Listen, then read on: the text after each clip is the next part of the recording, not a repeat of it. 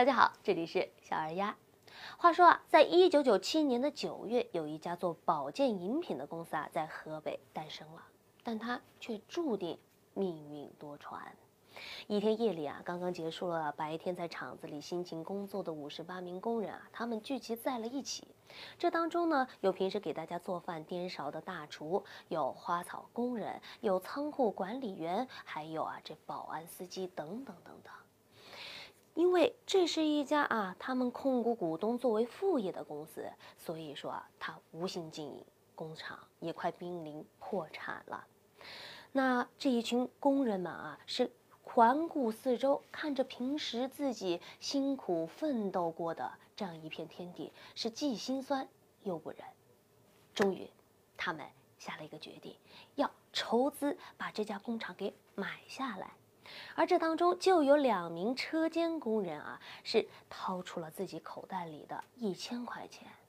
他们非常犹豫，因为这对于收入非常微薄的他们来说，可是一笔巨款。但是他们。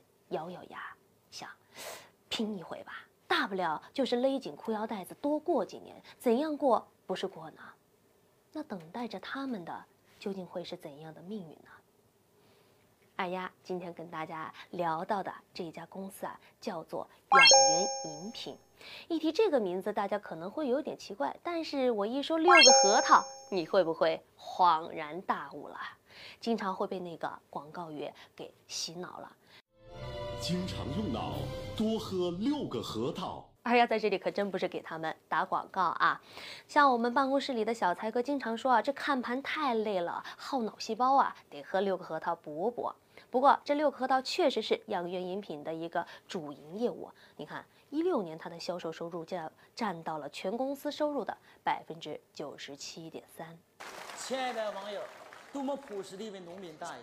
即使我们追到了家里，他也不肯透露出真实的数字。明明捐了三万，硬说三千，太低调了。大爷，您叫钱锦吧？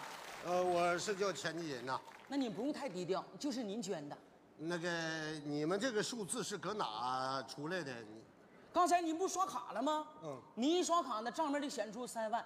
现在您那卡里边就剩点利息了啊。大爷，您的境界是太高了。哎，不行，现在血压有点高了。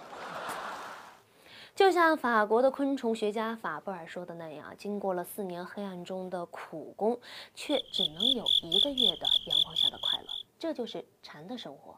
但对于养元饮品来说，他们的 IPO 之路却更要漫长一些，长达七年。那早在二零一一年，他们就想进入资本市场了，却因为一些未落实事项倒在了过会的前夜。而此后呢，由于这个 IPO 的审核越来越严了，所以说他们是先后四次摔倒在了 IPO 大门的前头。终于在二零一七年，他们是实现了自己的资本梦。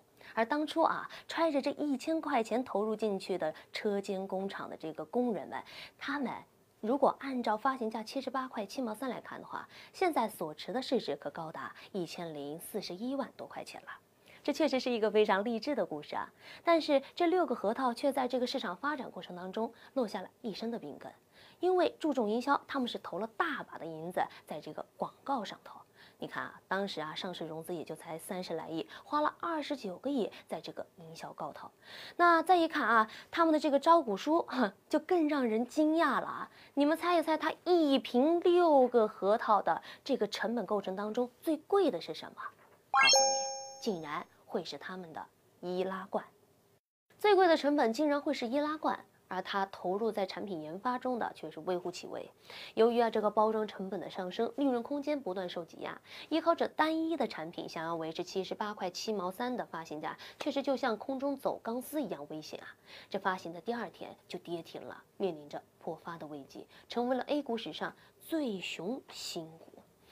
这口号响啊，只能响一时，市场买账才是最重要的嘛。现在这六个核桃就跟 real 鸡尾酒一样，是靠着广告刺激来存活一时。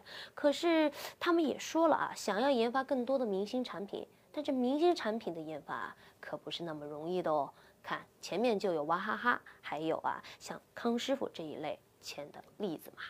那现在呢？我觉得啊，这六个核桃在这场考试里可真得好好补补脑了。那依照这些分析师们的惯例啊，是一向是唱多不唱空，说打中了六个核桃新股的股民们最少能获得十四万元。问题是现在却面临着重大亏损的危机。那面对一个漏洞百出的公司，却还想一夜暴富的股民们，我想也得去补补脑了。